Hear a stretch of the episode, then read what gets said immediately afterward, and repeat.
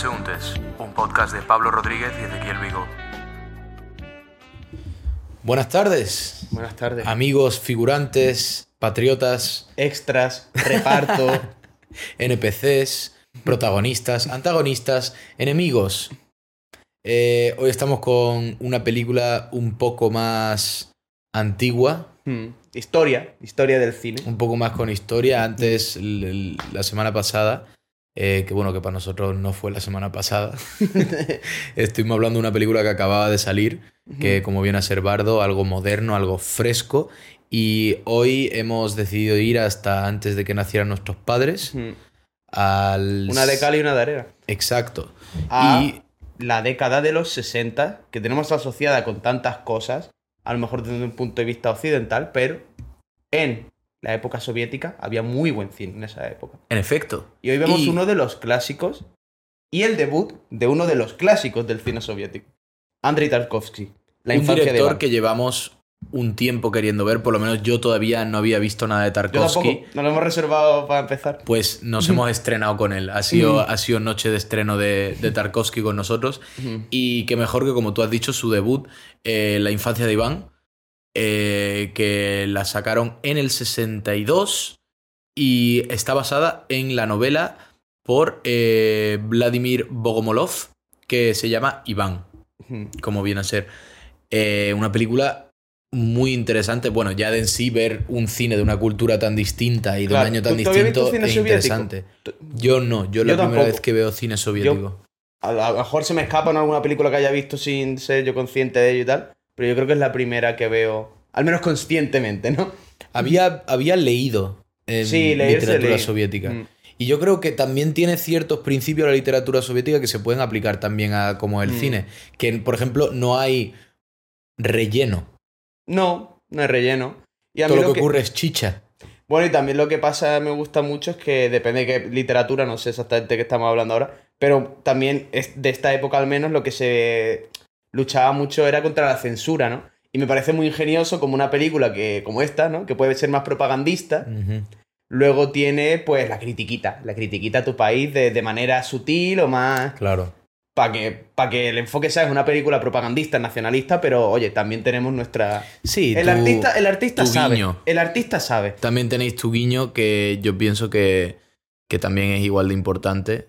Y Mm. bueno, para empezar, eh, lo más curioso de esta película que el protagonista es un actor que no podrá tener más de 14 años, cosas así, ¿no? ¿Qué edad podría tener? Es que luego te engañan, ¿no? Porque ahora lo ves, a lo mejor el tío tiene 18, ¿no? Pero sí, sí, era un niño. O sea, Simplemente era un lo han tenido en, en- en un sótano cinematográfico ruso durante, durante una década, preparándolo para el papel, dándole atún en lata nada más y pan. Y raíces, y ya está, eso es lo que comió. No, pero sí, era un niño, era un crío. O sea, es Y para ser un crío, pedazo de papel. Un Mm. crío que a día de hoy tiene sus 67 años. Sí, Así que.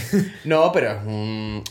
Lo que mola un montón a mí, al menos, es como que el niño es el que marca el tono de la película totalmente con su actuación. O sea, Sí. no su personaje, porque el personaje puede estar bien escrito o peor escrito.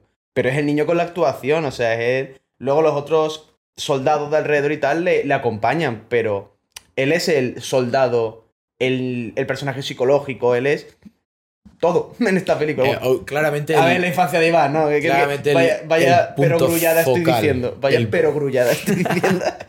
No, pero sé a lo que te refieres que en cualquier escena es el, el punto más, más importante.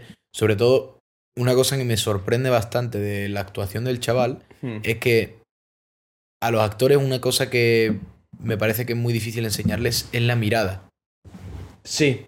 Porque la mirada viene de algo muy intrínseco que es difícil de, de replicar. Yo puedo imitar y moverme igual que tú, puedo mover la cabeza igual que tú, puedo incluso intentar imitar tu voz.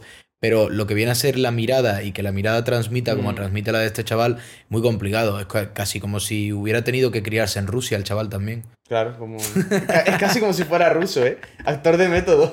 No, hombre, No, no. pero fuera de, fuera de broma, el, el actor lo hace de, bueno, una actuación prácticamente espeluznante de Mm. lo realista que es, de la mirada del crío y un tema recurrente en la película que a mí me ha parecido es que cada vez que tú ves al, al crío en distintas escenas, cada vez parece que está más mayor. Bueno, va envejeciendo. se va. Sigue siendo un niño, tú le sigues viendo un niño, Mm. pero le ves una madurez que no eres capaz de atribuírsela a, a un elemento en concreto, simplemente que el niño en sí se ve más mayor. No es que el mentón lo tenga más ancho o que la mirada... No, es que en sí el niño parece más mayor. Claro. Y todo es... Pero es la mirada. Es la mirada que es la mirada, es la mirada y también que Tarkovsky utiliza súper bien la luz. Que Mm. si te has dado cuenta, cuando le pone la luz esa angular al niño por encima y la mirada un poco de loco, así de patriota, de que él quiere luchar y De quiere- loco patriota, ¿eh? De loco patriota, dos cosas que a veces van de la mano, a veces no. Claro, esto, esto me recuerda un poco una, una vez en un capítulo que dijiste como que había diferentes tipos de sudores y según si era sudor de Warren, hay di- diferentes tipos de loco, ¿no? El loco patriota es uno Loco patriota, que eh. tienes bien identificado. Es, es- es un loco, pero que sigue manteniendo mucha fortaleza y orgullo. Hmm. Ese es ese tipo de Claro, loco. no es un loco que esté roto. Me gustan también los, los personajes de, de esta película, porque no son personajes que te tiran a la cara desarrollo de personaje, que te dicen, No, ni tienen una profundidad innecesaria a veces, ¿no? Eh, por no decir Te- muy poca profundidad en general. No, No, es que el protagonista está claro quién es, pero luego los personajes tienen roles muy definidos, exacto. Claro. Mm. Y también me gusta que la película simplemente es eh, del estilo de aquí está pasando esto. Y te voy a ir enseñando cosas que van pasando, pero no me voy a poner a explicarte. Hmm. No me voy a poner a explicarte. Y de vez en cuando sí tiene algún diálogo suelto, pero es muy parecido como al, al Dark Souls en el lore, ¿sabes? Que tienes que, que tienes que estar atento para pillar. Sí, y luego de hecho la único que hay así como más de... Ahora te cojo de la mano y te voy a explicar esto y te cuento... Es el final, ¿no? Las dos únicas... Las dos secuencias del final. Como a modo resumen, ¿no? De... Pero también al final es... No voy a entrar en la trama. modo del director pensaba he de tener un. Sí, una pero también es simplemente por conclusión. conclusiones, por concluir, exacto. Por, Por darle eso. una- por darle estructura, pero que no es lo primordial de la película. Completamente. A ver, es un tema como cualquiera que le interesen las historias, es un tema que, que llega a contar una buena historia, que es Mm. que, que siempre va a ser un, un tema que cautive a la gente y nosotros eh, lo que tenemos de, de diferente a, a la gente que vio esta película cuando salió es que hemos visto mucho cine por medio que se ha construido después de esta película. Claro, claro. Que es la misma crítica que hicimos con La Matanza de, de Texas, que a lo mejor muchas Bueno, cosas... espera, pero de la matanza de Texas hablamos peste totalmente y esto no, esta película sí. No, no me, no me refiero en ese sentido, me refiero en el que a lo mejor hay elementos que a nosotros no nos parecieron frescos, Mm. pero que, Ah, sí, que, eran, muy, que eran muy frescos. A mí, de el hecho, cine la- bélico. La, la fotografía, hemos dicho que es espectacular, pero estoy seguro que, igual que hemos comentado que algunas cosas se han envejecido peor, algunas técnicas de movimiento, de cómo estaban grabadas algunas secuencias y tal, estoy seguro que en ese momento no era tan normal. Algunas de ellas, Me algunas... he puesto hoy mi- mis calcetines más serios para hablar de esta película bélica. No sé si se, No. si se llegará a ver en la en, No en puedes el hacerme esto, estamos... pero hoy me he puesto mis, mis, mis calcetines de cinéfilo serio. Sí, de cinéfilo serio. De cinéfilo con... encargado. Sí, No, pero lo que te estaba diciendo, bueno, ya por cambiar de tema también, porque esto sí me he acordado antes, que creo que es importante. Luego a lo mejor entramos en alguna secuencia o no. Pero lo que me gusta del niño es como. que es, solo por su manera de actuar, su y tal, te transmite el contexto. El, el contexto es el niño. En plan, un- que, ¿cuáles son las consecuencias de una guerra? Pues solo tienes que ver al niño. Cómo Claro. habla, cómo tiene interiorizado el modus operandi militar, eh, las jerarquías, la. Ahora, ahora grito, ahora tengo que tener autoridad, por este estoy encima, por este estoy por debajo, como que maneja eso con una naturalidad pasmosa al principio.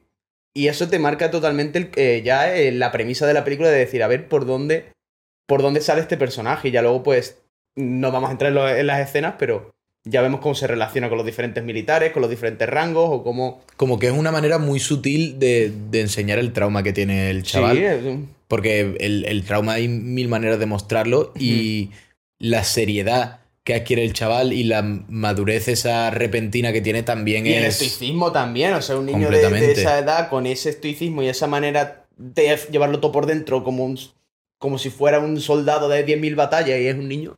Y sobre todo el estoicismo que no es completamente pleno, sino que de vez en cuando se le, se le escapa un pelín el niño. Hmm. Que, que- que yo creo que es, eh, está hecho muy a propósito y también es, es muy necesario para que tengas ese contraste, para Mm. que... Porque Si no deja de ser en creíble. las primeras escenas del niño, a ti se te olvida que, que, Que es un niño. Como está hablando, dice, eh, llame al comandante, llame no Llama sé al qué. comandante, ahora mismo ejecute ese orden, no sé qué, y empieza a hablarle como unos tecnicismos y dice, pero tú, este niño que... Es muy... va al grano, va al grano. Eh, también te iba a proponer en, en este capítulo, ya que es una película cortita Sí. y que no, eso que en vez de hacer eh, Sí, alerta de spoilers, simplemente A ver, hablemos. también te digo, alerta de spoiler de la infancia de Iván. ¿Qué cojones? Has tenido 60 años para verte la película, ¿sabes? En plan, que hace 60 También te digo, ¿qué has hecho estos últimos 60 años si no te lo has ya, visto? Sí, pues sí. Pues eso, la primera escena a mí me encanta cuando... La primera que nos muestra es como, mira, segunda película, que lo hemos comentado, segunda película que vemos que empieza con una secuencia de alguien volando. De alguien volando. Sí. Tiene Pues- que haber alguna. A ver, es que al final es un sueño muy.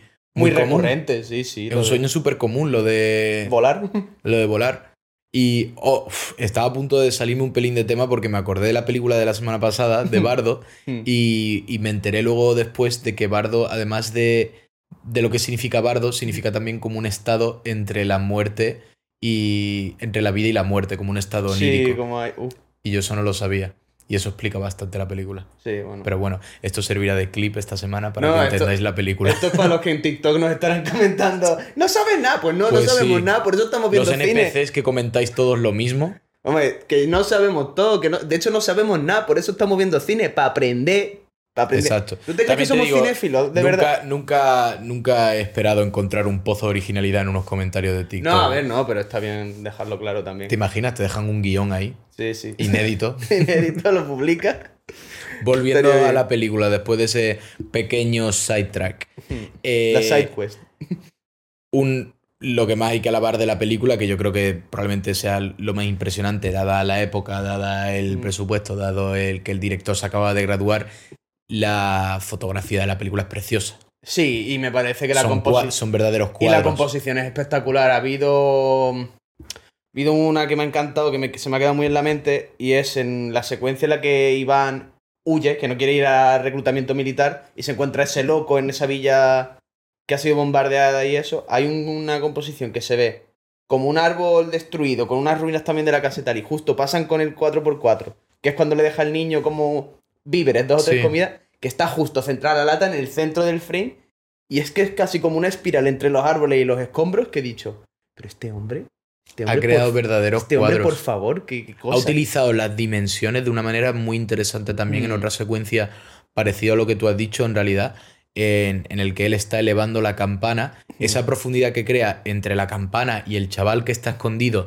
y cómo graba por debajo de las cámaras como si fuera una trinchera, Ujú. es, vamos, eh, un- yo, yo entiendo por qué esta película es un clásico, es tan alabado Sí, y, y por qué sí. él ha llegado a tanto. Es que otras cosas han envejecido como cualquier Como película. normal, como cualquier película, película de época. 60 años Exacto, como cualquier película de Lo época. que dijimos, el, uno de los elementos clave que utilizan mucho las películas antiguas es el tema de la, de la banda sonora que l- la verdad que ha mejorado mucho con el Ay, tiempo. pero es que eso en general yo Pero imagino no que la es- acústica todo. Pero no es porque la música en sí no fuera buena, sino porque simplemente ponían la música muy Claro, fuerte. que la mezcla de la música está ra- es rara. Al día de La- hoy se nos hace muy rara ese sonido tan estridente, tan... Exacto. que es como si tuvieras una orquesta al lado tuya. te están gritando. está, a ver, que está bien, también te ponen el, en, En el alerta. periodo. Y, y que eso, y también eh, lo que me sorprende en muchas películas eh, así antiguas, no llegas a tener tantos, tantas escenas en naturaleza abierta, ni en, ni en, ni en campo abierto, ni en, ni en exterior, porque eran, creo, a lo mejor me equivoco, pero por lo que tengo entendido, era difícil crear eh, profundidad Hmm. con las cámaras de. Con ese tipo de con- lentes, ¿no? con las lentes de entonces. Y también era complicado lo de los traveling. Hmm. Que vimos que hubo un traveling bastante loco. que estaba así, pero que al mismo tiempo, a ver, al final lo que tiene que hacerte una escena es transmitirte. Y cuando la escena de que estaba la, la, la enfermera o la, la teniente médico yéndose del otro y se veía como en primera cámara corriendo, me parece bastante original como manera de enseñarlo. Claro, que, que más que una Steadicam parece que está grabado con mi móvil yo en- entrando ahí cuando, cuando grabas una historia en una discoteca, ¿sabes? Que se ve... Exacto. Es que- no, pero a ver, pero eso son... Pablo grabando el concierto de Brian Mayer. Claro, exacto. no, a ver, pero es que esos son elementos que envejecen. Y yo no quiero decir que envejecen mal porque es que simplemente envejecen. Son cosas Envejeces son así. que, no, eh. que no son atemporales. Y sin embargo, lo que más entonces hay que destacar y queda más en evidencia es esas cosas que sí son atemporales. La fotografía es una barbaridad. La iluminación.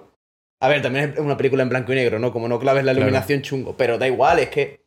Pero la es que- es que- iluminación, para mí la hacen, la hacen muy bien, ¿eh? Mm. Y, Y bueno, fuera de banda sonora, lo que viene a ser eh, la composición de sonido, Mm. también me parece que, Es verdad. que la hacen muy bien. Porque, a ver, al final, uno de los elementos más importantes de una película bélica es el sonido. Mm. Porque tú La te imaginas en la guerra sí. los sonidos estridentes, las trompetas, el bullicio.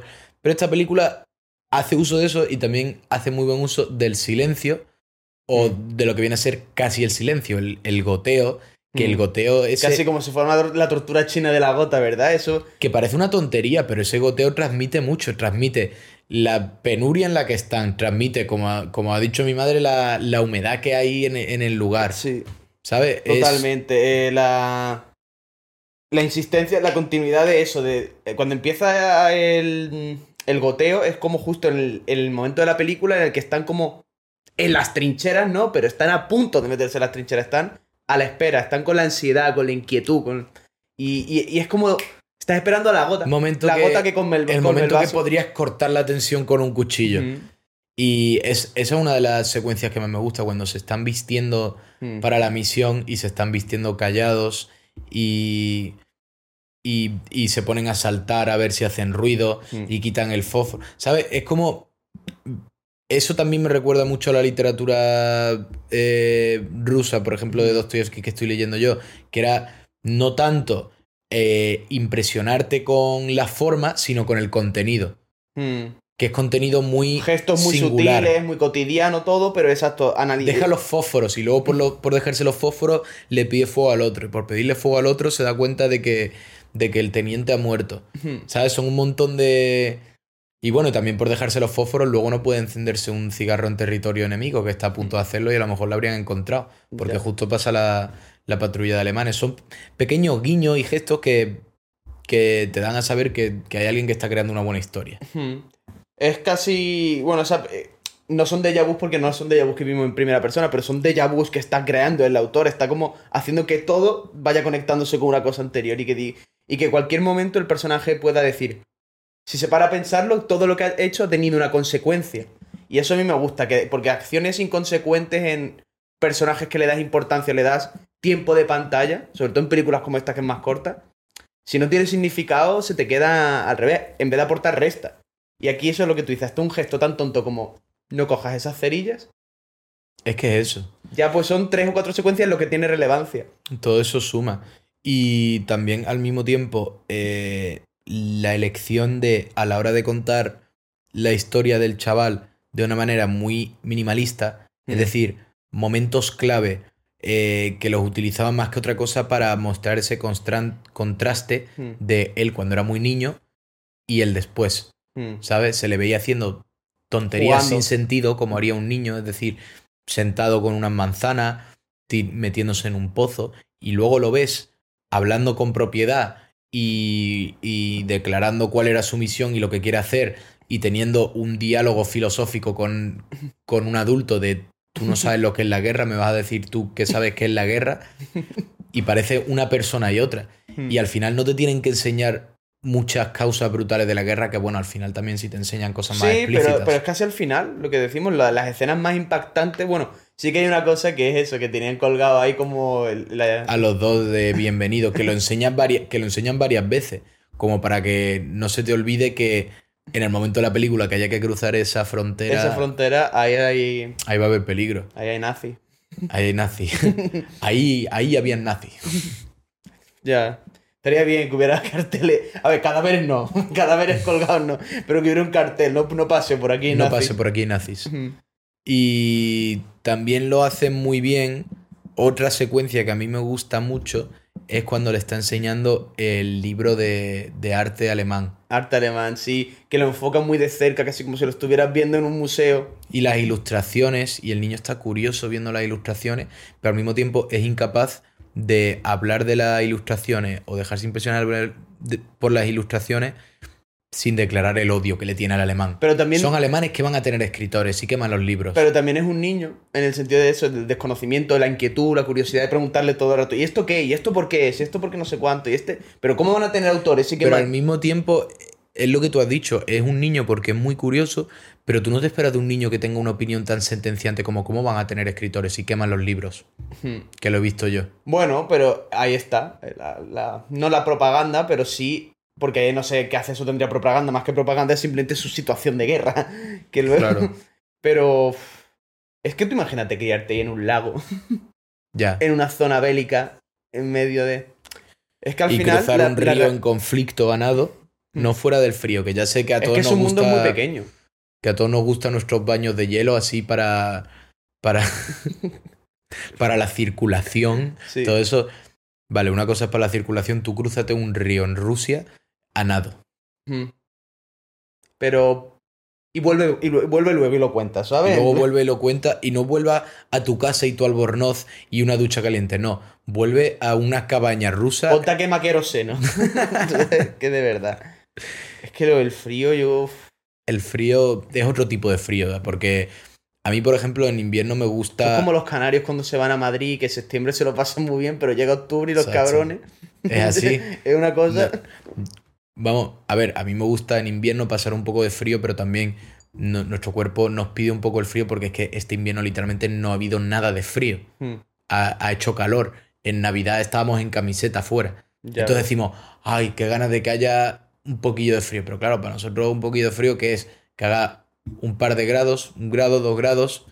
Tú vete ahí a Siberia, Mm, Vete. donde se te caen los dedos de los pies. Eso es como los graciosos que dicen, no, a partir de menos 10 grados ya no se siente tan frío. Y Claro, tú te piensas ponte que... a menos 20 grados en vez de menos 10 grados, guapo. pues, Y más me lo cuenta. Sí, Oye, vaya diserción, ¿eh? Aquí del frío. vaya disección del frío, de... Sí. Y eso que, vamos, eso sí, yo no he visto un gorro con más pinta de calentito que el que se ponen los Que los rusos. gorros soviéticos. ¿eh? es esos doblados. A ver, Mm. ahí tú ves que en un país hace frío, cuando ves los gorros que se pone la gente. Mm. Tú ves ese gorro así, todo cubierto de, de, de lana y de todo así, prieto, calentito.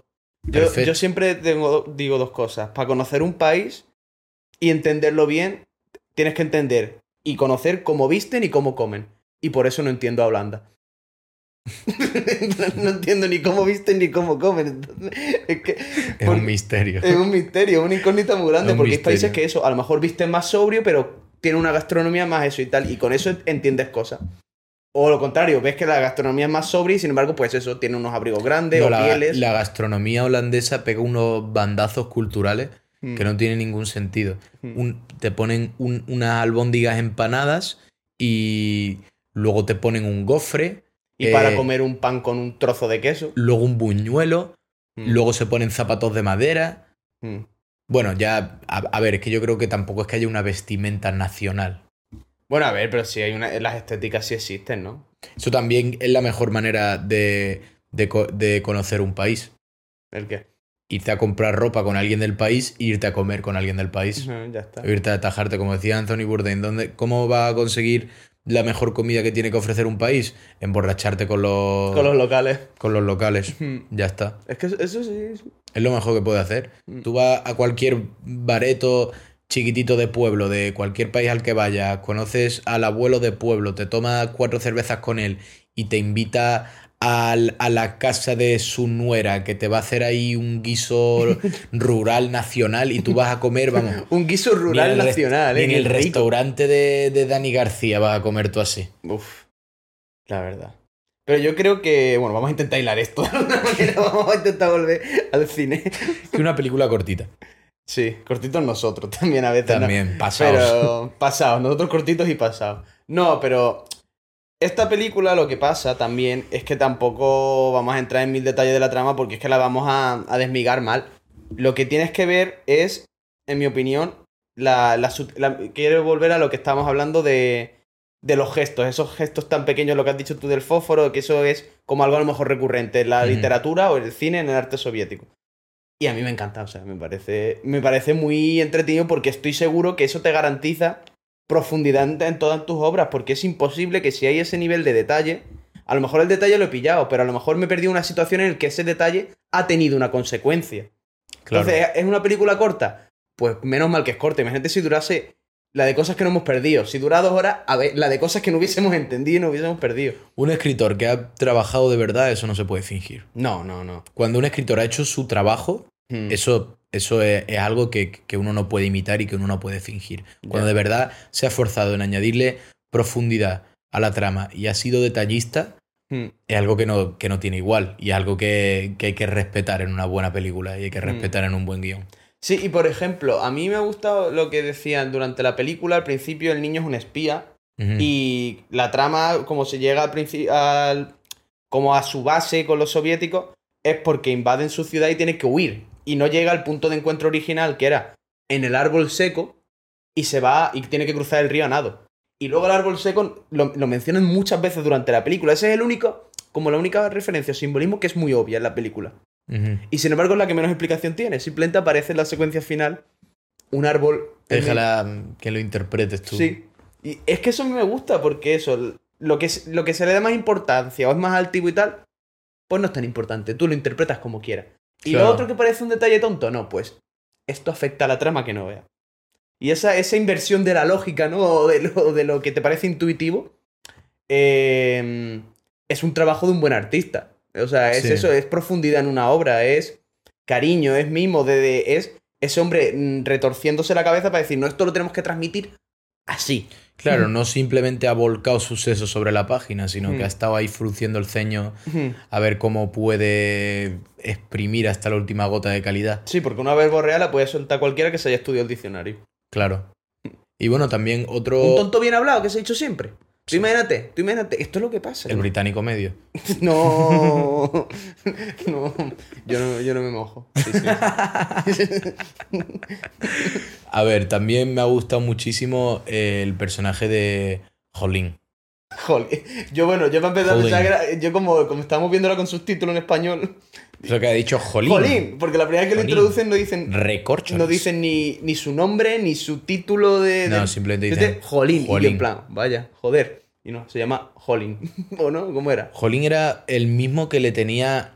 Yo creo que era el que más cariño le tenía a Iván. Sí, era el que lo quería adoptar, ¿no? Que dice... no Sí, pero dice, yo no lo puedo adoptar porque a mí me tienen que educar. a mí Pues me ha dicho, me ha primero". dicho, el sargen- me ha dicho mi superior que me... También tenía ese momento con Masha, que Jolín yo creo que era probablemente, el- aparte del niño, era el personaje más complejo de, de la obra. Ujú. Porque al mismo tiempo era valiente Ujú. y, y era un poco cobarde también porque que dudaba se, se escondía en su, en su, en su jerarquía militar, eso, con, con Masha. bastante. Simplemente usaba su estatus sobre el otro soldado que también quería Claro, persuadirla. pero, pero luego también yo creo que tenía un momento de, de duda. Eh, y esa duda yo creo que queda bastante a la interpretación de la audiencia, porque primero, eh, la trampa que le tiende para comerle la boca me parece una locura. ¿eh? No, no, no, sí, cruza, que te cojo y se pone ahí con las patas abiertas entre... a, a eso me y la coge que la deja... A ver, como fotograma es, es una Claro, escena preciosa. visualmente es una escena que al revés que impacta más porque ves al tío ahí despatarrado Y la tía con las piernas colgando sobre el abismo. eso, la trinchera y entre las dos y eso y el tío, la tía está totalmente que no Indefensa. tiene indefensa, Completamente indefensa. cogida a los brazos de él y la ve y le mete un morreo ahí. Pero no se llega a entender del todo si ella está en plan reteniéndose de él, ¿sabes? Si está evitándolo ella o está simplemente dudando porque está nerviosa o... Yo creo que ella está incómoda y no quiere, pero es simplemente eso es el bloqueo de- del salmón, de decir, ¿qué hago yo aquí? Que aquí no me tal. Yo creo que una cosa que también, mm, a lo mejor aquí me estoy metiendo yo en un terrenal que no es, es que eh, los soviéticos, a mi parecer, siempre han tenido que no, que no la igualdad, porque la igualdad y el- con el tema de, de género es un debate para otro día, y yo no me voy a mojar en esto en un podcast, ni tengo y- y- y ni una idea tan pero sí que en cuanto a, a la denuncia social, a lo que es la narrativa de los problemas de la mujer y tal, sé que los soviéticos lo llevan haciendo, se lleva haciendo mucho tiempo, la denuncia, eso de la igualdad, de todo eso y tal. El movimiento... Siempre han promovido o sea, bastante el de... feminismo... El decir- movimiento de tener mujeres fuertes Hmm, e independientes. sí, que luego, que ahora, ahora día es casi como universal, no es algo como en el, que están todos los días en nuestras noticias, pero en esa época no sé en cuántos países era parte de la agenda social No, no, no te digo que allí fuera prioritario, pero al menos sé que en muchas obras y en muchas de eso se va mencionando. Sí, incluso en la narrativa de la obra se le, se le, se le cuenta con, con bastante respeto a Masha. Hmm. O sea, se le, da, se le da un papel y se le da una voz y, y se muestra como incluso en tiempos de guerra los demás soldados hasta cierto punto Hmm. le, le- le muestran un respeto y no... Sí, pero también eso, lo que, lo que gusta es que ni Y, es... la- y el otro le, le trata como, como un igual. Cuando la transfiere, la trata como un igual. Dice, no, te voy a transferir porque no quiero que te pase nada. No, y Pero aparte... no la trata en plan de manera inferior. Exacto, no lo tratan de manera inferior y lo que gusta es que luego, sin embargo, sí que lo... Tampoco lo idealiza, simplemente es eso, pues las normas sociales de esa época y la denuncia social de esa época, pero no es un plan, un esto mal, esto bien, esto mal, esto bien, no, es No, es- un reflejo real. Es como todo lo demás en esta película, es bastante sutil Hmm. y, y también es otro personaje que hace mucho con la mirada. Hmm. La mirada suya también tiene mucho rango, tiene, tiene una mirada un poco asustada, una mirada avergonzada, Hmm. pero también tiene una mirada valerosa y, y excitada a cierto punto cuando está hablando de su pueblo. Tiene también... Es el único momento como que se le ve el brillo, ¿verdad? Como... Tiene, tiene la inteligencia de atacarle de vuelta al coronel cuando él dice, ¿conoces al pintor no sé quién? Le está hablando como una pueblerina. Y dice, ah, sí, pues en mi pueblo estaba Tolstoy. Como diciendo, no te las des delante Sí. mía. Y, y, me, y me me gusta bastante. También, bueno, la, la secuencia del final, bueno, no del final del todo, pero cuando cruzan, eh, Eh, hacia el otro lado del cuando río, ¿no? cruzan hacia el otro lado y se traen de vuelta a los puertos, Hmm. de, de manera, es, eso es como un pequeño guiño a, a como dijo Iván, deberíamos enterrarlos. Hmm. Y a lo mejor no se han podido traer de vuelta Iván, pero a los muertos se los traen de vuelta.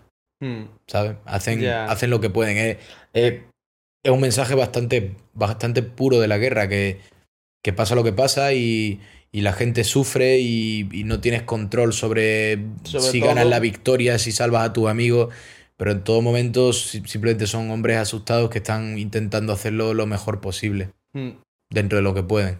Ya, y también el hecho eso de que el pánico pues implica eso, que ya de por sí las cosas no están en tu control, pero si encima hay pánico, hay caos y todo, Y me- es que es claro, lo que salga. Y me parece muy bien que no haya un final feliz, por decirlo así, de, Mm. de, de conclusión de qué pasó con este. Es como, él ha muerto, él ha muerto, él ha muerto, él ha muerto, y queda uno. Y así serían la mayoría de las historias de la guerra de, de un grupito, que Mm. como mucho los... La guerra la sobrevive uno Mm. o dos O tres. de cada, de cada grupito de gente que se conocen. Pero que además, eh, incluso con ese final que tiene como la secuencia de cómo se invade ya, cae Berlín y el cadáver quemado de, de Goebbels. y la Explícito de manera familia. innecesaria al final. Bueno, explícito. Está cu- está curioso es para ver que- Es propaganda de esa época que de ellos también sufrieron. De quemar a los nazis, de. Ay, los de- quemamos. Muertos A todos. Goebbels. Goebbels. Goebbels. Sí, no, pero se les llena la boca, ¿eh? Al decir ahí Goebbels muerto. eh. Sí que te lo pone muy explícito y... Goebbels y- muerto. Pero porque... Bueno, porque es que es eso, era la gran victoria contra... Era el, era el enemigo por... Ahora estamos... Era el gran enemigo, por decirlo así. Era. Es que el idioma, el lenguaje de guerra ha cambiado mucho en, nuestra, en nuestras décadas que vivimos y sobre todo después de la Guerra Fría, con las tensiones, con la bomba nuclear y todo eso y tal. Pero es que antes era así, eran... El la, guerra se, la guerra se vivía de una manera más cercana porque la manera era más cercana. Ahora hay más misiles antiaéreos, ahora hay más bombas, ahora hay más guerra fría. Antes era al 100% trincheras contra trincheras. Claro. Debíamos volver a espadas contra espadas Sí, bueno, también te digo que. para que no Eh. haya guerra. Tú piénsalo, a los tres días de espadas contra espadas, ¿quién va a querer pelearse? no hay tanto loco en el mundo a día de hoy que esté dispuesto a pelearse con una espada. Espada contra espada estaría muy complicado. Pero también tú piensas que para que eso funcione hay que acordar unas reglas. Porque el- Claro, una guerra- cuando el tercer día para- el frente enemigo esté harto ya y saque los rifles, no tenemos nada que hacer. Claro, a ver, pero bueno, eso es lo que pasa ahora con las bombas nucleares, ¿no? claro que en cuanto uno saque la pistola, la saca el otro. Hmm. Eh, la verdad que el, el cine bélico siempre te deja un mal sabor de boca, pero al mismo tiempo ha salido muy buen cine de, Hmm. de terribles guerras. Pero siempre te deja el sabor de boca de... Y si no tuviéramos este cine y las guerras tampoco. No. Pero bueno, eh, bueno, a ver, como todo. naturaleza pero- humana. Son cosas que han de Sí. pasar y que seguirán pasando. Y, y igual que en la película, lo único que podemos hacer, cobarde o no, es hacer lo mejor que podamos día a día, hora a hora. Ya está. Mm. Y así es. Y que, y que cuidéis la infancia, que la infancia es muy bonita, que hay que respetar. Como estos hombres que incluso teniendo sus preocupaciones de la guerra, lo rápido que aceptan la responsabilidad de, de mirar por encima, no, cuando acabe la guerra yo lo adoptaré. Y no tiene a un los final, niños no tiene un final feliz, por decirlo así, pero al final es de una manera bastante literal la muerte de la inocencia. Mm. Lo último que quedaba de inocente en esa guerra murió, que era, que era el niño. Pero claro, el niño. Y el niño se primero perdió su inocencia y luego murió. No murió como un niño, murió como un hombre Exacto. directamente. Porque la inocencia, vamos, ese niño, la inocencia la tiene el pobre más perdida ya desde. Completamente. Pero es eso, el mensaje es muy bonito, es muy antibélico, es dejar a los niños ser niños. Y darle chupitos de vodka con 14 años también. Bueno, pero eso es su cultura, respeta, bro. Eso es verdad, perdona. Ole los toros. No, ni de coña, fuera los toros. Yo no lo que te digo, que, que cultura es cultura. Eso es un estereotipo del carajo, pero tú te imaginas que los rusos, por ejemplo, nos ven a nosotros como gente que come paella montando un toro. Porque Ya. lo del vodka, ¿por qué era? Yo, yo lo del vodka quiero creer que es porque, porque hacía Porque el frío. licor de patata. Porque el- hacía frío, Porque ¿no? el licor de patata es el más fácil de hacer. No, hombre, eso, eso, Y- seguro, eso seguro. y, y te calienta y es estéril. Es muy este es un licor muy puro. No tiene sabor ni tiene olor, es el que menos huele. Te puedes tajar fatal, te tomas una menta y tu mujer ni, ni te huele. El whisky, por ejemplo, echa una peste tremenda, el ron echa una peste tremenda. Tú si te tajas a ron apenas hueles alcohol si te tomas una menta o algo. A no ser que te lo eches por encima, entonces hueles a Bueno, cóctel ya, molotov. Entonces ya huele a, a colonia, a colonia mala. Pero bueno, a lo mejor es, es- buena para la circulación o algo. Los veo muy sanos a esos rusos, ¿eh? Con la dieta de, de café, cigarro y vodka. Ay, la dieta del La estudiante. dieta clásica. La dieta del estudiante. Bueno, yo creo que hemos diseccionado bastante la película. El episodio va a ser un poquillo más corto de lo normal, No, pero no, es que lo que no puede ser es que la película dure 90 minutos y nosotros hablemos 60 de ella. Tampoco. Claro. es que, que, tampoco eso. que es. poco eficientes en nuestro uso de la Eso es palabra. como el que hacen un, un vídeo react con el vídeo al que están reaccionando y simplemente lo que hacen es pausar y hablar 10 minutos durante un frame que dura un minuto. No. No. Hay, hay una cierta dimensión. Se puede hacer contenido de contenido. Nosotros estamos haciendo contenido sobre contenido, que es el cine. Exacto. Pero aquí yo ya llega un momento en el que son demasiadas dimensiones. Hay que ser eficiente. Y con eso os digo. Lo que nosotros hacemos está bien y es mejor. Exacto. Bueno, hasta aquí hemos llegado. Eh, muchas gracias, gente, y nos vemos la semana que viene. Das Vidania. Yo no sé nada en ruso. Privet.